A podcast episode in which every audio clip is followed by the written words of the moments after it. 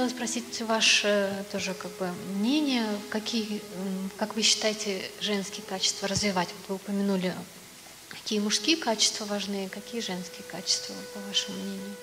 О женщинах мне рассказали. Это несправедливо, конечно. Спасибо большое. Должны что-то о женщинах сказать, да.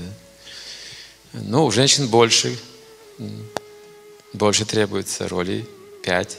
Если мужчины три достаточно, но они сильные эти роли. У женщин пять.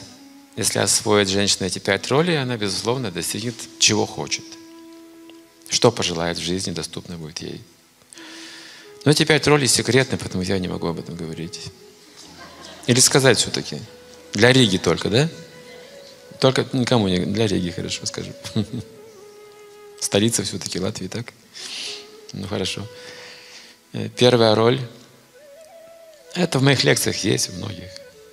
Когда мы говорим о мужчине и женщине, вот отдельная тема, мы описываем все это. Я вкратце расскажу. Первая роль – это роль жены, а, знающей свои обязанности дхарма патни. Это санскрит, но переводится как а, защитница религии в семье. Это роль жены. Вторая роль. Если муж, скажем, отклоняется от каких-то принципов морали, чистоты, жена немедленно напоминает об этом. Дхармапати называется. Первая роль.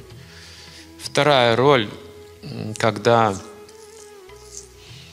когда э, мужчина слабеет по какой-то причине, но он же воин, сражается, вот раненый воин, представьте, вот он неудачу потерпел какую-то в жизни, она роль матери применяет. Она заботлива, как мать становится по отношению к мужу. Третья роль э, сестры применяется, когда муж оплошал и достаточно внимания уделил жене, забыл по своей природе, естеству, он может забывать об этом. Не поздравил там, не знаю, ну, не уделил. Она роль сестры применяет. Потому что сестра довольна любым вниманием брата, даже самым незначительным сестра будет довольна. Третья роль.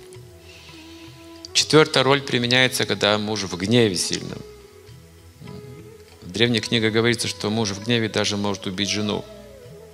Таких случаев немало мы встречали. Я э, раньше посещал тюрьмы, где большие срока, и подавляющее большинство было людей, убивших своих жен в гневе, в неадекватном состоянии.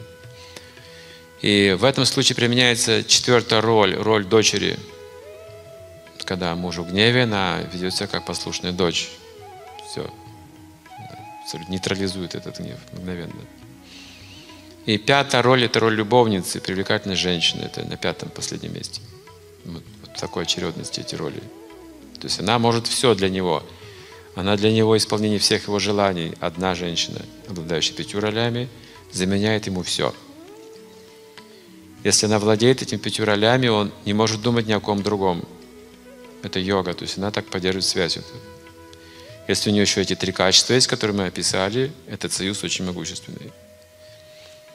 Эти супруги могут сделать многое, достичь чего угодно. Нет границ, говорится, их возможностям. Но это должно быть взаимно. Если, скажем, женщина знает пять ролей, мужчина не знает свои роли, не будет успеха. И наоборот. Поэтому нужна подготовка к браку. Нужны определенные институты школы. Мы это можем делать уже сейчас, заниматься детьми, какие-то школы для них организовывать, и также для себя получать такое образование.